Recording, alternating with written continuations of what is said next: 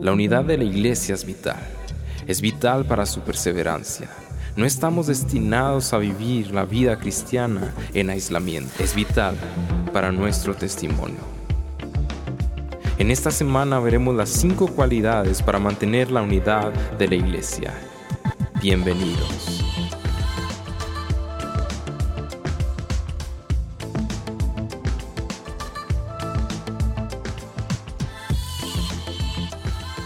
Buenos días iglesia, bienvenidos a este tu devocional diario que el día de hoy estamos dando por inaugurado aquí desde los estudios de Samuel, el, buen Samuel Estrada, que en realidad ni son estudios, ni son de él, ni son míos, ni son de nadie, pero él es el que manda aquí en este podcast. Y queremos darle la bienvenida, Samuel, bienvenido.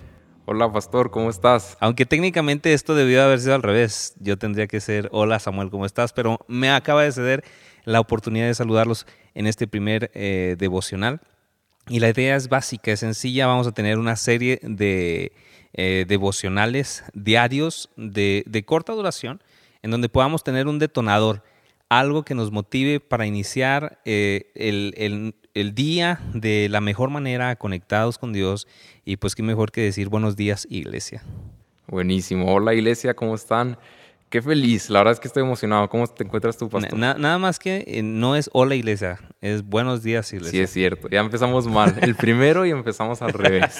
¿Qué pasó? Planeándolo tanto tiempo para que arranques con un hola iglesia. Buenos días iglesia. Empecemos desde buenos cero. Buenos días iglesia. Entonces, eh, gracias a Dios estamos bien, Samuel, contentos por esta nueva oportunidad y, y agradecidos con Dios que nos permita tener la, la facilidad de hacer esto. Entonces hay que explotarlo, hay que hacerlo al máximo. ¿Y qué te parece si nos das la introducción acerca de, este tema, que ya lo vimos ahorita en el inicio, en la introducción, y es un tema muy importante, la unidad. De la iglesia. Claro la unidad de la iglesia, Ahora, vimos al principio que vamos a ver cinco cualidades esta semana para mantener la unidad de la iglesia, pero ¿por qué es importante mantener la unidad, pastor? Ah, mira, es importante mantener la unidad de la iglesia sencillamente porque Jesús nos enseña que debemos de mantenernos unidos. Si Jesús no hubiese dicho eh, manténganse unidos, si, si él mismo en Juan capítulo 17, versículo 21, no hubiera dicho eh, las siguientes palabras que, que, voy a leer aquí, dice, para que todos sean uno, Padre, así como tú estás en mí, yo en ti, permite que ellos también estén en nosotros. Y, esto es lo importante. Es importante porque si nosotros queremos dar a conocer a Jesús, eh, una de los no requisito como tal, sino una de las características es la unidad, porque concluye este versículo diciendo, para que el mundo crea que tú me has enviado. Entonces, si nosotros somos una iglesia que queremos alcanzar a este mundo, al perdido, aquel que no conoce a Dios, la unidad no es opcional, la unidad es obligatoria. Y, no solamente es estar unidos doctrinalmente, vamos a poder ver en, este episodio que, hay que estar unidos también en el espíritu, hay que estar unidos también como creyentes. Entonces es importante porque si queremos dar a conocer a Cristo, a Dios, al Espíritu Santo, eh, necesitamos nosotros estar unidos como evidencia de que somos uno en Él como el oro. Yo creo que si hablamos de unidad estamos hablando de congruencia, ¿no? Si estamos unidos a Cristo, ¿por qué nosotros deberíamos estar desunidos? Qué paradójico, ¿verdad? Sí. ¿Cuántas veces no hemos visto nosotros a gente que habla de unidad y están separados? Sí, totalmente. eso es triste. Y, nosotros como iglesia creo que debemos empezar a trabajar en eso. Tal vez algunos que, que, no estaban acostumbrados a trabajar como iglesia o que no estaban acostumbrados a unirse para hacer algo, eh, esto les suene nuevo extraordinario. Sí. Pero eso no quiere decir que no debamos o no podamos hacerlo. Entonces, eh, la congruencia, como bien lo mencionas tú, es importantísimo en esto. Si yo digo que estoy unido a Cristo, pero no estoy unido a su iglesia, pues entonces... que es el cuerpo de Cristo, que es el cuerpo de Cristo. Entonces, no, no, no tiene sentido, eh, básicamente. Y como mencionabas tú, pastor, como hay personas que hablan de unidad o hemos hablado de unidad, pero no siempre lo vivimos. Eh, y, y, y aunque la Biblia nos lo enseña, tenemos que darnos cuenta que en nuestra vida real eh, bueno, en nuestra vida cotidiana, mejor dicho, no siempre es lo que vemos. Exacto. Decimos cosas, pero no lo vemos o no lo vivimos. Eh, somos oidores, pero no hacedores. y ahí es donde se... Qué fuerte, ¿no? Ya empezamos el día con todo. Bienvenidos, iglesia. Dijo alguien, chile del que pica. Así que lo sentimos por los que no les gusta. Y fíjate, es interesante que en Efesios 4, 2 al 3, Pablo resalta cinco de estas cualidades que son necesarias, de hecho, para mantener la unidad de la iglesia, que es donde basamos todo esta serie que vamos a ver, iglesia, por si quieres leerlo. Y la primera cualidad que vamos a ver hoy es la humildad. La verdadera humildad está arraigada en un pensamiento correcto de Dios y de sí mismo. Y, qué importante eh, empezar con esto, ¿no? Para poder unirte tú a alguien tienes que ser humilde. Sí. Si, si tú piensas que eres más que alguien, entonces no hay humildad en tu corazón y no puedes relacionarte con alguien. Porque definitivamente la iglesia está conformada por gente de diferentes capacidades, gente de diferentes estratos sociales. Eh, en, algunas, otros, eh, algunas otras iglesias de otras regiones, de otros países, hay gente multiétnica, de otras razas, de otros, otros colores, literalmente. Y, lamentablemente lo que hemos visto muchas veces es esa separación dentro de la iglesia porque tú y yo no somos iguales. Exacto. Por la falta de humildad. Por la falta de humildad. Me, contaban, fíjate, en, estos días, eh, no voy a decir quién ni en dónde, ¿verdad? Pero quien me está escuchando sabe quién me lo contó. bueno, si está escuchando el devocional del día de hoy, si no, eh, este, pues qué lástima se lo perdió. Eh, pero me contaba que cierta ocasión en una iglesia este, había una persona que llegaba en un auto de lujo, muy, muy buen auto, muy trajeado, muy, muy, muy impresionante, ¿no? Su forma de vestir. Y a él le tocaba estar en, en la bienvenida y casi siempre los dejaba con la mano estirada.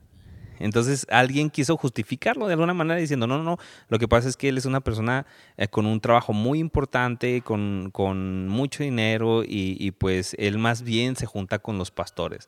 Entonces, qué, qué falta de congruencia, ¿no? O sea, no hay humildad ahí. Yo creo que yo solamente puedo hablar con el pastor o con el líder. Entonces, la, la unidad requiere humildad a fuerzas. Totalmente. Yo estoy completamente dispuesto a, convivir, a comprometerme, a, hablar con cualquier persona, aunque no seamos de la misma raza, aunque no seamos del mismo color, que yo agradezco mucho eso, ¿eh? porque eh, yo soy chilango. Entonces los de acá del norte eh, tienden, todavía traen uno que otro, ¿no? La idea de que los chilangos nomás no, y, nos discriminan. No son de Dios, casi casi. casi casi no, y yo estoy contento porque la iglesia, espero, ¿verdad? No les importa que yo sea chilango. Entonces, e, eso da risa ahorita, pero en su momento causó división. Mis padres me contaban, ¿no? Sí. Y que había una famosa frase que decía, si amas a Chihuahua, haz patria y mata a un chilango. Entonces, este, lamentablemente la forma en la que nace esa frase sí tiene que ver con ah, una persona que lo dice de una manera eh, egoísta y, y pensando en que hay superioridad por diferentes características. Entonces, eh, definitivamente, la humildad tiene que ser una característica principal para poder lograr la unidad. Sabiendo que somos del mismo cuerpo y pertenecemos a Cristo. Ya no hay judío, ya no hay griego, ya no hay hombre, ya no hay mujer, somos de Cristo. Totalmente. Esa es nuestra nueva Ahora, yo creo, pastor, que para entender la humildad debemos antes saber qué es el orgullo, que es lo contrario a la humildad. Fíjate, C.S. Luis dice, el más claro indicio de orgullo arraigado es creerse suficientemente humilde. Esa frase cuando, cuando la leí me reventó la cabeza, me explotó así de decir, wow, si yo pienso que soy humilde, entonces soy más orgulloso. Qué, qué triste, ¿no? Este... Ah, escuchaba, ah, ay, es que se me viene en la cabeza esto. Yo sé que esto es un devocional, pero, pero escuchaba cuando cuando fue electo el, el reciente papa, ¿no? El más reciente papa este, veía, veía en, una, en una publicación, tú sabes que los argentinos tienen la fama de ser orgullosos, ¿sí me explico? Y ahorita estamos hablando del orgullo. Y, dicen, ellos se sienten en el ombligo del mundo y lo que quieran. a mí no me consta, no tengo amigos argentinos este, así muy cercanos para decirte si sí o si no, pero pues, si, si, el río suena es porque agua lleva, ¿no? Probablemente puede que alguien haya hecho eso. Y, esta publicación decía, vaya que si es sencillo el nuevo papa, cual eh, se puso eh, Francisco. Dice, cualquier otro se hubiera puesto Jesús segundo. orgullosos, ¿no? Y, digo, ¿cuántas veces nosotros ah, pensamos de nosotros mismos, ah, yo, yo soy muy sencillo, yo soy sencillito, yo no tengo orgullo, pero realmente... lo argentino, ¿no? ándale, nos brota, nos brota los sencillitos. Y realmente eso es lo que nos, nos hace darnos cuenta que estamos siendo orgullosos. Sí, no, qué, peligroso porque es, es simplemente sorprendente. Si yo pienso que soy humilde hay algún peligro ahí, un foco rojo. Ahora, pastor, ¿cómo definirías el orgullo ya como una definición más concreta para que la iglesia a lo mejor está preguntando todavía qué es el orgullo? Mira, en, lo que nosotros ah, apuntamos para esto, tengo esta definición. El, orgullo es asumir que cada cosa creada y cada persona existen para tu gozo y satisfacción. Todo gira alrededor de ti. Todo gira alrededor de ti. Si eh, te crees, como decíamos ahorita, el ombligo del mundo. La última Coca-Cola del desierto. Sí, y, muchas veces tú te das cuenta que estás rompiendo la humildad porque eh, es sencillo, yo ya no quiero congregarme contigo porque las cosas no se hacen como a mí me gustan.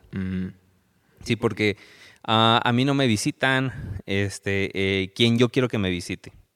Eh, yo no puedo participar en lo que yo quiero hacer porque yo soy muy bueno en lo que hago. Entonces empieza a ver nuestro orgullo, ¿no? Y empezamos a compararnos con alguien y a decir, yo lo hago mejor. Y puede que sí tengas más capacidades, pero cuando tú empiezas a ver a esa persona de una manera superior, eh, eh, eh, bueno, verte tú de una manera superior, en vez de estar promoviendo la unidad, empiezas tú mismo a fomentar la división. Sí, totalmente. Y fíjate, Pastor, ¿Cuántas veces gente no se siente ofendida tal vez porque no la saluda al pastor, no la saluda a algún hermano y tal vez ese hermano está ocupado recibiendo una persona nueva y tal vez no lo puedo saludar por eso, pero ¿por qué no nos cuestionamos y hacemos una autoevaluación nosotros mismos y decimos, ¿por qué me molesta? Es porque todo gira alrededor de mí, no pienso en que el cuerpo de Cristo también son más personas y no solo, solo soy yo o es por otra cosa. Y, si somos totalmente honestos, la mayoría de las veces es orgullo. Y después andamos hablando y aquel hermano no me saludó, aquel hermano esto, y empieza la división. Y, el otro pobre ni cuenta, ¿no? O sea, el, pastor me vio y ni me saludó y el pastor no lleva lentes, ¿no? y ni cuenta, uno vio una sombra. Y, esto pasa más, eh, lamentablemente, es más común de lo que nosotros quisiéramos aceptarlo.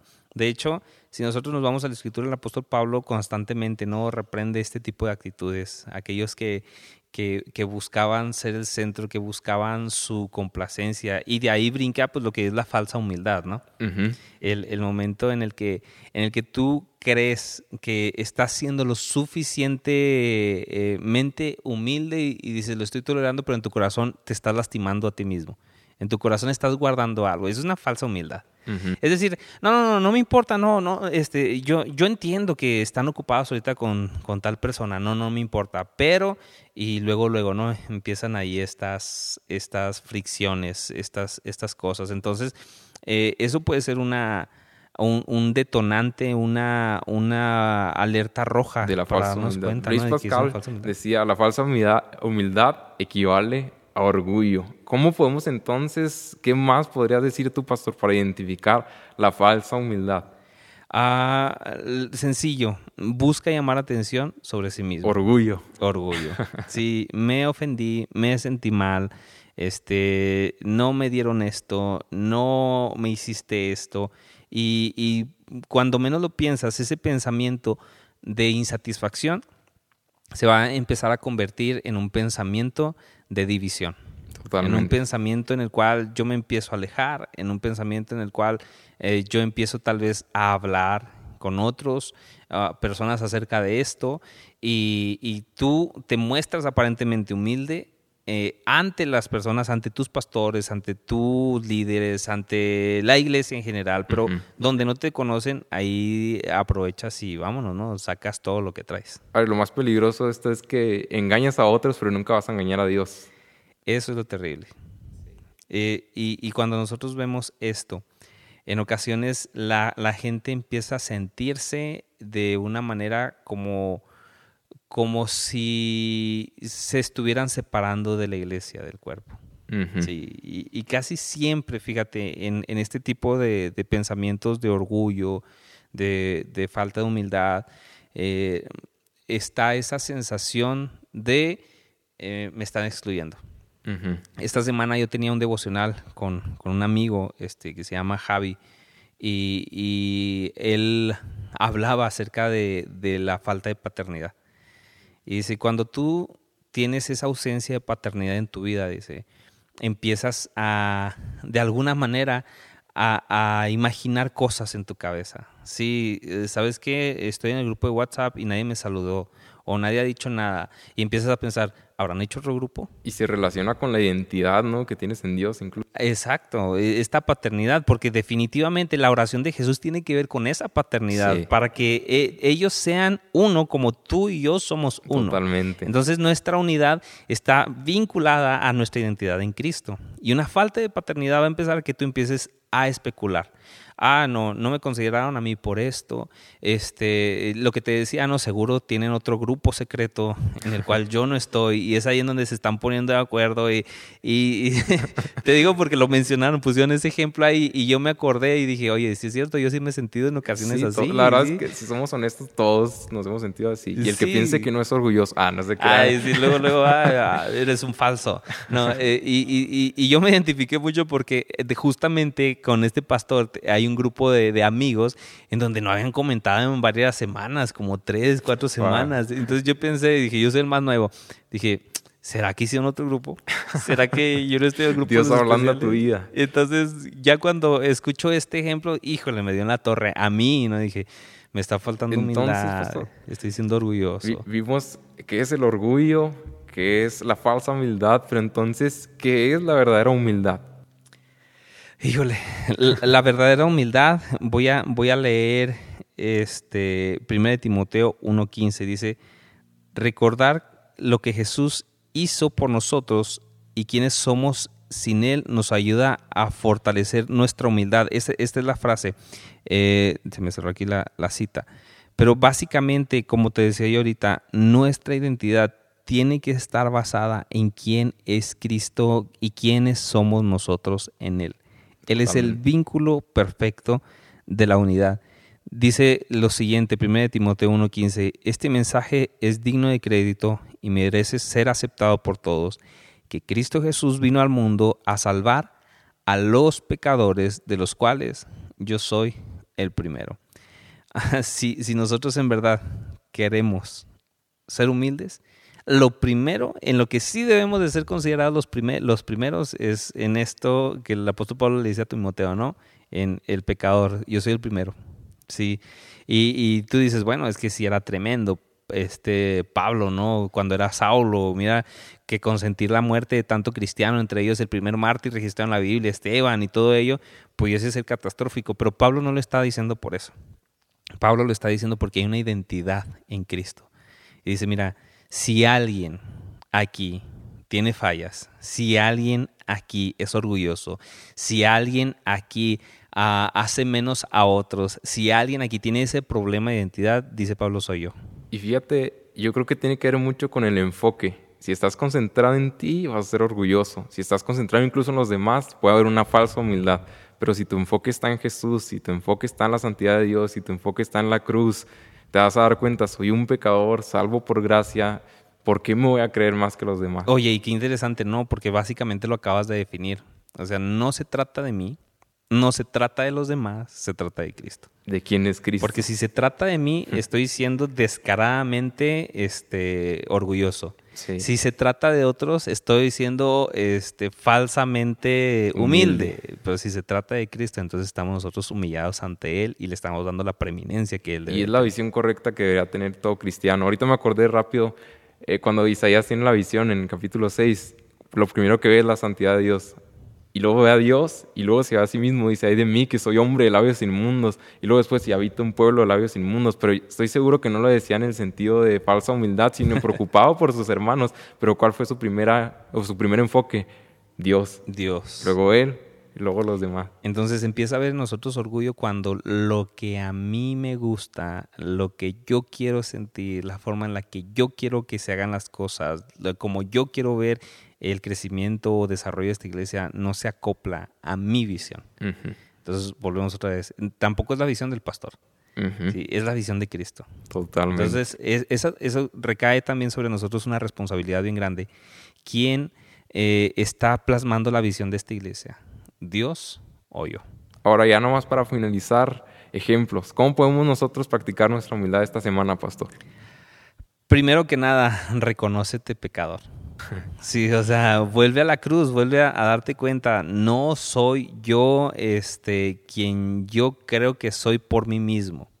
Sí, es, es quien es Cristo. Hoy, hoy justamente, eh, bueno, estoy hablándoles del pasado, ¿verdad?